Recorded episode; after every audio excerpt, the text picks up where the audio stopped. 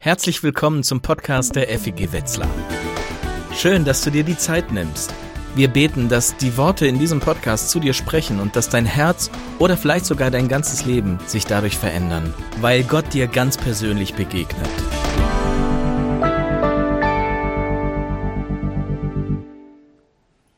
Normal ist es nicht. Wie passend. Wie passend, dass es heute da steht. Wir feiern eure Taufe, Vanessa und Julius und Justus. Normal ist das nicht, dass da so ein Becken mit Wasser steht und dass ähm, mündige Menschen aufgrund ihres Bekenntnisses durch Untertauchen getauft werden. Vielleicht bist du auch äh, als Gast heute hier äh, zu, die, zu diesem Taufgottesdienst, vielleicht auch zum ersten Mal, dass du sowas erlebst überhaupt und du sagst, normal ist das nicht. Ja, kann man schon sagen. Aber wenn wir ein bisschen über den Tellerrand schauen, die Taufe ist das Bekenntnis des Glaubens, hat Jesus seiner Kirche in Form eben einer Handlung mitgegeben. Und wenn wir mal ein bisschen hinausschauen, die ersten Christen haben das so gemacht durch Untertauchen und viele Christen in der weiten Welt taufen heute so auf diese Weise. Und es passt schon, dass wir hier in der Gemeinde zurzeit über diesen Text aus dem Neuen Testament predigen, den ersten Petrusbrief. Und genau unter dieser Überschrift, normal ist das nicht. Heute geht es um das Thema glaubwürdig und ich habe drei Punkte dazu mitgebracht. Was glauben wir eigentlich? Wie lebt man als Christ glaubwürdig? Und was hat das schließlich mit der Taufe zu tun? Wir haben zusammen das Glaubensbekenntnis gesprochen und das glauben wir. Also wir wollten jetzt niemand vereinnahmen, wenn man das nicht glaubt. Und du bist hier auch prima, kein Problem. Aber ihr werdet gleich in der Taufe auch nochmal gefragt werden, ob ihr das glaubt. Und ihr werdet es mit einem Ja, das glaube ich, bestätigen. Das ist glaubwürdig. Aber was bedeutet glaubwürdig eigentlich? Es gibt so viele Arten, wo wir irgendetwas glauben. Ich habe mal ein Beispiel mitgebracht. Und zwar stell dir vor, äh, du machst zum ersten Mal einen Fallschirmsprung, alleine, zum allerersten Mal. Und vor dem, vor dem Abflug kommt auf dem Flughafen jemand, drückt dir den Fallschirm in die Hand und du fragst, ist er auch sorgfältig gepackt worden? Und dieser wildfremde Mensch sagt, ich glaube schon, dreht sich um und geht weg. Oder die andere Szene ist genauso, aber es ist dein bester Freund, ein sehr erfahrener Fallschirmspringer, und der drückt dir den Fallschirm in die Hand und sagt, den habe ich für dich mit größter Sorgfalt gepackt. Und du schaust ihn an und sagst, das glaube ich dir. Wir merken, Glaubwürdigkeit hängt sehr stark davon ab, wem wir glauben. Wem vertraue ich, wem vertraue ich mich an. Und im täglichen Leben passiert das permanent. Wir begegnen Menschen und wir fragen uns, ist dieser Mensch glaubwürdig? Ein Freund hat mich vorige Woche mitgenommen zum Gebrauchtwagenkauf. Und du fragst, ist dieser Händler glaubwürdig? Kann ich da ein Auto kaufen? Und wer schon ein bisschen älter ist und Enkel hat, so wie ich, wenn irgendein junger Mensch anruft und sagt, Oma oder Opa, ich brauche dringend 10.000 Euro, Vorsicht, Vorsicht, sagt die Polizei, das ist wahrscheinlich nicht glaubwürdig. Petrus, dessen Brief wir in der Bibel im Neuen Testament lesen, Petrus geht es sehr stark um diese Glaubwürdigkeit und er spricht als Augenzeuge von Jesus. Petrus ist einmal in seinem Leben diesem Jesus begegnet und das hat ihn so überzeugt, dass er gesagt hat, ich glaube dir, an dich glaube ich, dir vertraue ich im, im Leben und im Sterben. Ich habe dich erlebt und du bist glaubwürdig. Und er schreibt diesen Brief und er predigt auch in seinem ganzen weiteren Leben über diesen Jesus, an den er glaubt. Er schreibt mal in seinem zweiten Brief, wir sind nicht ausgeklügelten Fabeln gefolgt, als wir euch die Kraft und das Kommen unseres Herrn Jesus Christus kundgetan haben. Wir haben seine Herrlichkeit mit eigenen Augen gesehen. Petrus schreibt zwar an Menschen, das sagt er auch im, am Anfang des Briefes, die Jesus nicht persönlich gesehen haben, aber als Augenzeuge will er sie über Zeugen. Und dazu gehört auch natürlich das Glaubensbekenntnis, das wir eben gesprochen haben. Und die Mitte des Glaubensbekenntnisses ist ja sozusagen diese Passage über Jesus Christus, unseren Herrn. Gelitten unter Pontius Pilatus, gekreuzigt, gestorben, begraben, hinabgestiegen in das Reich des Todes, am dritten Tag auferstanden von den Toten, aufgefahren in den Himmel, er sitzt zur Rechten Gottes des allmächtigen Vaters. Und das Interessante an dem Text, über den ich heute predigen möchte, 1. Petrusbrief Kapitel 3 ab Vers 18, ist, dass, dass er im Grunde genommen diese Passage in diesem Text wiederholt. Und wir gehen das mal zusammen durch. Christus hat einmal für die Sünden gelitten. Der Gerechte litt für die Ungerechten, so sollte er euch zu Gott führen. Sein Körper wurde zwar am Kreuz getötet, aber durch den Geist Gottes wurde er wieder lebendig. Dabei ging er auch zu den Geistern ins Gefängnis und verkündete die gute Nachricht. Er sitzt an der rechten Seite Gottes, nachdem er in den Himmel aufgestiegen ist. Engel, Gewalten und Mächte sind ihm unterstellt. Also die Reihenfolge ist ein bisschen anders, aber der Text ist eine starke Parallele. Schauen wir uns das an, was Petrus hier schreibt. Als erstes wird diese knappe Aussage, er hat gelitten, unter Pontius Pilatus erweitert. Unter welchen Umständen und wozu geschah das Leiden von Jesus am Kreuz? Der Gerechte, sagt er, litt für die Ungerechten. Und mit diesen knappen Worten wird hier etwas wiederholt, was vorher schon in diesem Text im Petrusbrief ähm, ausführlicher geschrieben wurde. Und zwar ist es diese Textpassage. Christus hat für euch gelitten und er hat euch ein Beispiel gegeben, damit ihr seinen Spuren folgt. Er hat keine Sünden begangen, keine Lüge kam aus seinem Mund. Er wurde beschimpft, aber er gab es nicht zurück. Er litt, aber er drohte nicht mit Vergeltung. Wie gesagt, Petrus schreibt als Augenzeuge, er hat diesen Jesus drei Jahre lang erlebt, war drei Jahre eng an seiner Seite und er bestätigt diesen zentralen Punkt des Glaubens, der Gerechte, der ohne Sünde war, der keine Sünde kannte, der litt für uns, damit er uns zu Gott führen sollte. Und zwar, er litt am Kreuz. Noch das hat Petrus vorher ausgeführt. Christus selbst hat unsere Sünden mit seinem eigenen Leib hinaufgetragen an das Holz. Dadurch sind wir für die Sünde tot und können für die Gerechtigkeit leben. Durch seine Wunden seid ihr geheilt worden.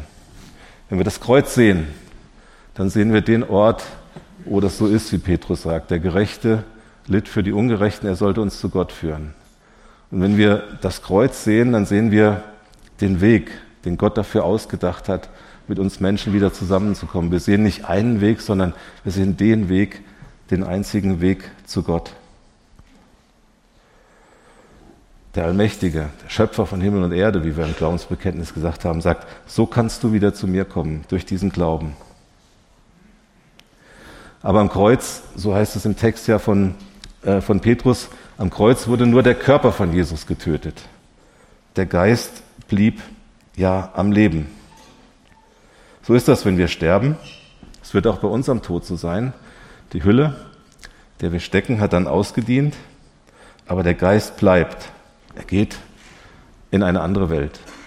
Und darüber schreibt Petrus ja auch hier, Christus ging zu den Geistern ins Gefängnis und verkündete die gute Nachricht dort. Vielleicht denkst du auch, wenn du das Glaubensbekenntnis gesprochen hast in der Kirche, das ist irgendwie die geheimnisvollste Stelle. Hinabgestiegen in das Reich des Todes. Was heißt das eigentlich? Wenn wir sterben, dann verlassen wir eine zwanghafte Situation in unserem Leben, die wir oft gar nicht bemerken. Ein Korsett, das wir anhaben, aber gar nicht merken. Wir verlassen nämlich die Zeit. Wir können nicht raus aus dem Zeitstrahl. Da reisen wir unerbittlich immer weiter. Wir können jetzt nicht zurück an den Frühstückstisch. Das geht nicht. Jetzt nur im Fernsehen beim Fußball die Zeitlupenwiederholung. Im Leben gibt es die nicht. Wir müssen jetzt hier sein, in dieser Minute. Können auch nicht vor schon zum Mittagessen spulen. Auch das geht nicht. Wir müssen hier sein. Und umgekehrt, wenn wir einen Moment erleben, der so schön ist, dass wir sagen, ah, das würde ich jetzt gerne festhalten. Nee, kannst du nicht festhalten. Es geht unerbittlich immer weiter. Wir reisen auf dem Zeitstrahl dahin. Aber das hört auf. Wir verlassen diese Hülle, habe ich gesagt, und wir, wir treten aus der Zeit dann in die Ewigkeit. Und Ewigkeit in der Bibel, und das ist ganz wichtig, ist keine unendlich lange Zeit. Ewigkeit ist Leben ohne Zeit. Leider für uns unvorstellbar. Aber darin steckt auch eine gute Nachricht, wenn, wenn es eine unendlich lange Zeit wäre, dann, dann würden wir, glaube ich, und mancher denkt das vielleicht, dann würden wir vielleicht denken, boah, das wird bestimmt ganz schön langweilig. Ja, weil, weil wir genau wissen, auch wenn wir was ganz Tolles erleben, es wird irgendwann langweilig. Der schönste Urlaub, sagst du irgendwann, oh, jetzt würde ich doch ganz gerne auch wieder nach Hause. Und der Volksmund sagt, nichts ist schwerer zu ertragen als eine Reihe von guten Tagen. Aber die gute Nachricht ist, die Ewigkeit ist keine unendlich lange Zeit. Sie ist ein Leben ohne Zeit und deswegen unvorstellbar. Sie wird nicht langweilig. Das, da bin ich sicher. Und deswegen ist die Frage, was hat Jesus eigentlich gemacht zwischen 15 Uhr am Freitagnachmittag, als er starb am Kreuz, und früh am Sonntagmorgen, als er wieder auferstand von den Toten? Diese Frage ist nicht zielführend. Jesus war in einem Reich ohne Zeit. Und wir erfahren in diesem Text etwas, was auch geheimnisvoll ist. Er ging zu den Geistern ins Gefängnis, verkündete die gute Nachricht. Sie waren einst ungehorsam gewesen Damals wartete Gott geduldig ab, während Noah die Arche baute und in ihr wurden nur wenige vor dem Wasser gerettet, nämlich acht Menschen. Das steckt auch in dem Text, das habe ich eben nicht gelesen. Ich erweitere jetzt sozusagen den Text um diese Information. Aber, aber trotzdem bleibt dieses Christus ist dorthin gegangen geheimnisvoll und das will ich auch in dieser Predigt so offen sagen.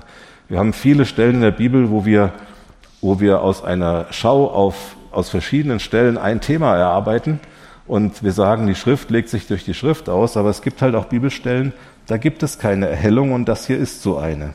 Also welche Geister, welches Gefängnis, was wurde dort gepredigt, was war die Auswirkung der Predigt, das wissen wir nicht und da möchte ich jetzt auch nicht mit euch drüber spekulieren. Aber eins ist sicher, es hat etwas zu tun mit Noah, dieser Person des Alten Testaments und mit seinen Zeitgenossen. Und da möchte ich darauf eingehen unter der Überschrift, wie lebt man als Christ eigentlich glaubwürdig? Denn Noah war schon ein spezieller Mann. Wir lesen von ihm im Buch, im ersten Buch der Bibel, erst Buch Mose oder Genesis. Und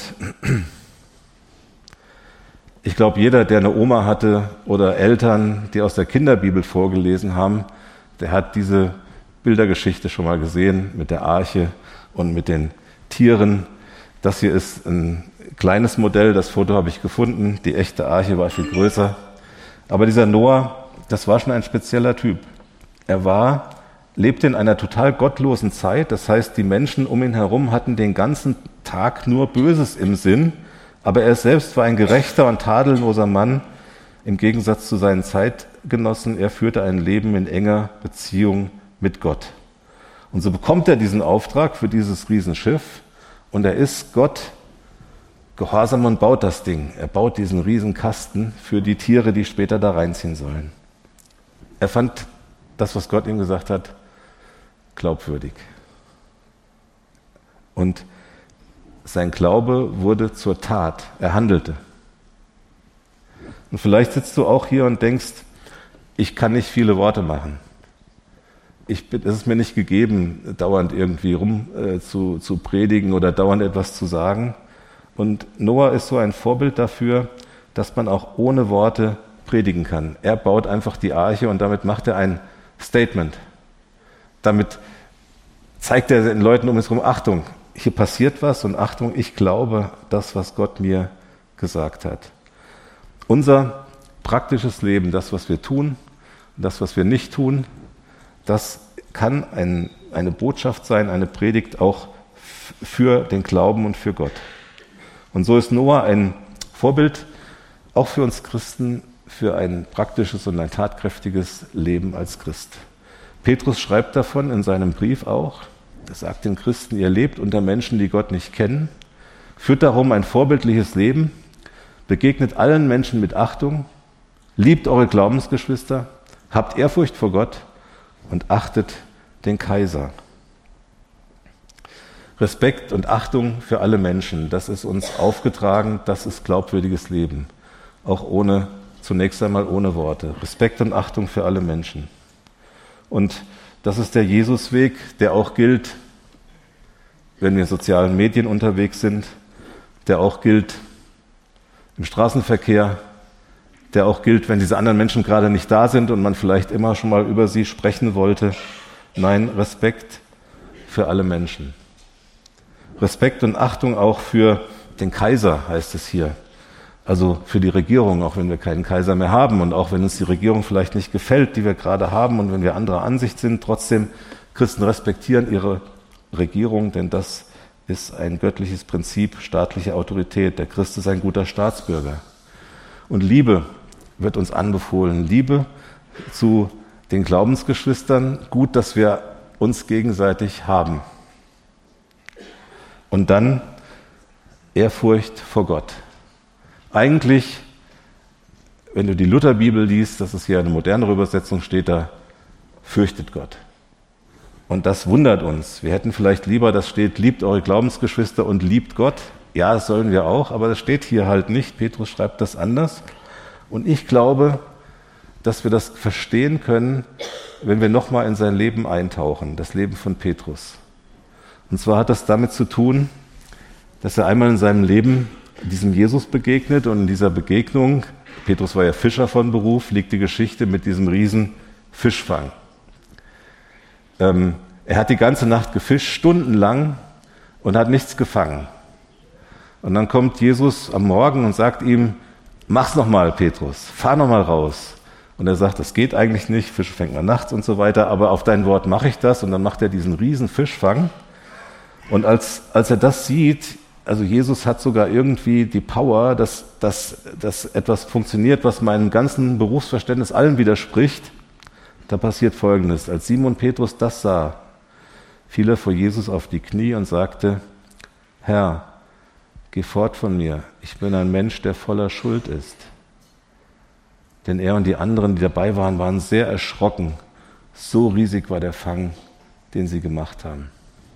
Sein Moment, wo Petrus erkennt, Jesus und ich, wir passen eigentlich nicht zusammen. Er ist viel größer als ich. Er ist heilig. Und ich bin ein Mensch voller Schuld. Ich bin ein Sünder. Und das macht mir Angst, wenn ich ihm begegne. Sie waren sehr erschrocken, heißt es da.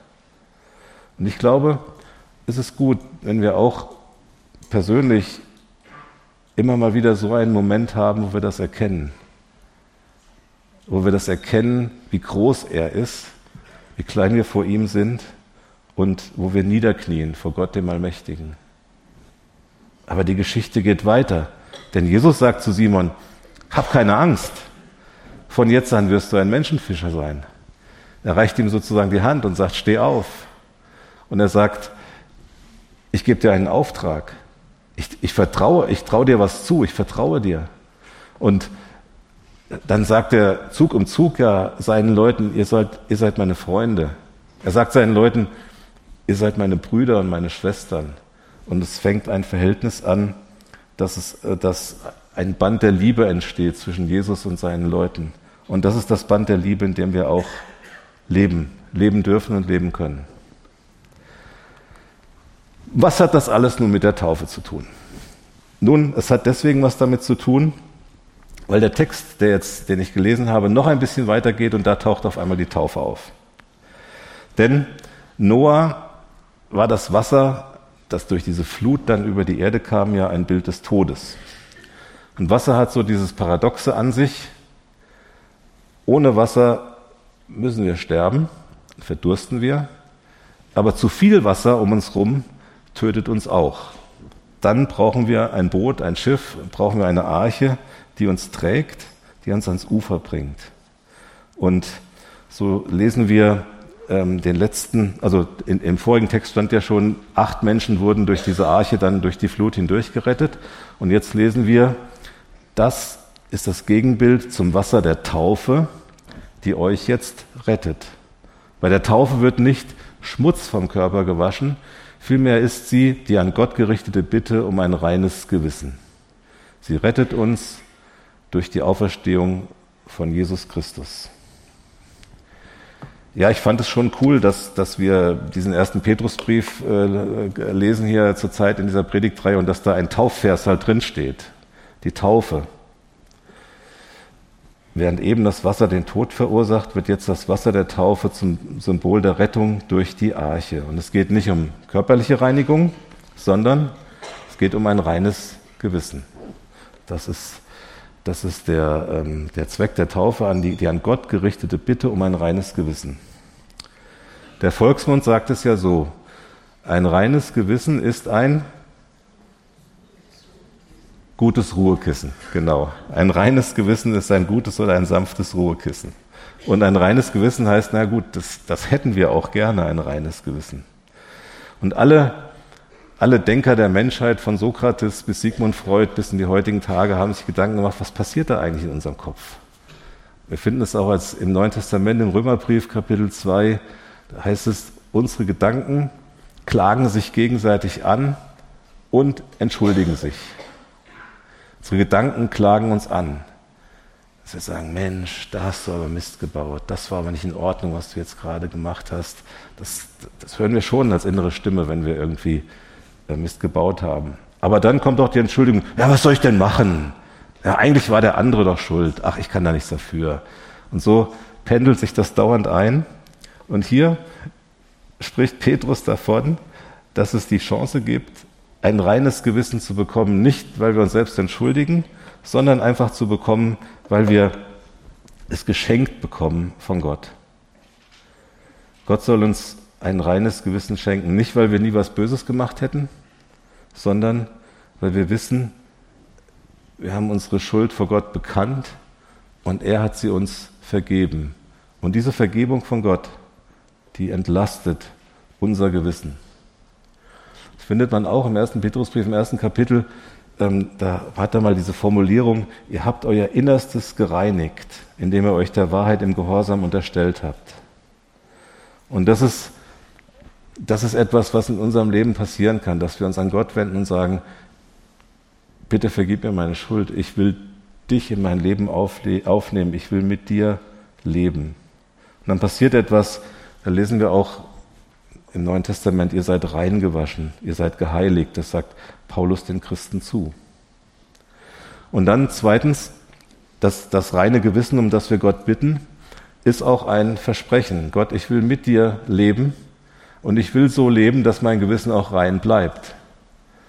Ich weiß, das wird mir nicht immer gelingen und ich weiß, es wird auch wieder äh, die Notwendigkeit geben, im Grunde jeden Tag abends zu sagen, vergib mir.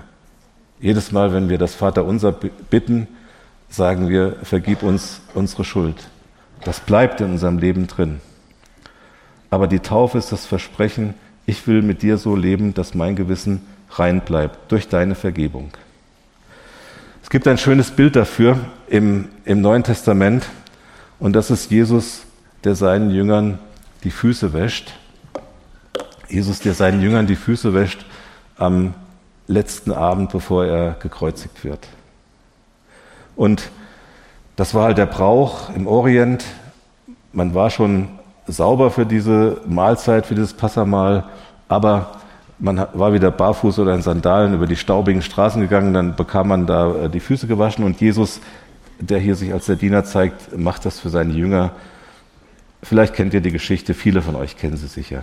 Und als Jesus so vor ihm kniet und ihm die Füße wäscht, da kommt Petrus, wieder Petrus in so einen Überschwang und sagt, Herr, nicht die Füße nur, sondern auch die Hände und auch das Haupt. Jesus, ich will dich, dass du mir die Füße wäscht, ich will mehr von dir haben. Und Jesus sagt zu ihm, wer gebadet ist, der hat nicht nötig, sich zu waschen, ausgenommen die Füße. Und die Ausleger haben diese Stelle immer auch als, als Symbol verstanden, als Bild, dass eben Jesus sagt, wenn du einmal dieses Bad, wenn du einmal diese, diese Sündenvergebung, einmal dieses Ich komme in dein Leben empfangen hast, das, das brauchst du nicht dauernd. Du kannst mit mir einfach unterwegs sein und wir gehören zusammen. Aber Du wirst dir weiter auf dem Gang durch dieses Leben, durch diese Welt, deine Füße, bildhaft gesprochen, staubig machen, schmutzig machen. Es wird immer wieder Situationen geben, wo du die tägliche Vergebung brauchst, wo dein Gewissen wieder rein werden soll. Und du kannst deine Sünde immer wieder bekennen. Und Jesus, Jesus kommt und er wäscht uns immer wieder gerne die Füße. Ich fasse zusammen. Der erste Petrusbrief ist ein Appell zum glaubwürdigen Leben. Wir leben auf der Grundlage des Glaubens und ihr werdet getauft auf der Grundlage eures Glaubens. Wir bekennen, Christus ist der Sieger. Und wir leben unseren Glauben auch praktisch. Noah ist ein Beispiel. Noah brauchte Ausdauer die brauchen wir auch. Und Noah sah nur wenig Effekt. Manchmal sehen wir wenig. Wir leben im Glauben und nicht im Schauen. Die Taufe ist wichtig. Sie ist die christliche Handlung, bei der wir unsere Rettung vollständig akzeptieren. Die Taufe ist praktisch ein Glaubensbekenntnis. Christus ist auferstanden. Er sitzt zur Rechten Gottes und wir haben Teil an seinem Sieg. Amen. Wir hoffen, dass dich diese Predigt ermutigt und herausgefordert hat. Wenn du Fragen hast oder dich weiter mit uns connecten willst, dann schau doch auf unseren Social Media Kanälen vorbei oder nutze unsere Webseite feg-wetzlar.de. Wir freuen uns darauf, dich kennenzulernen.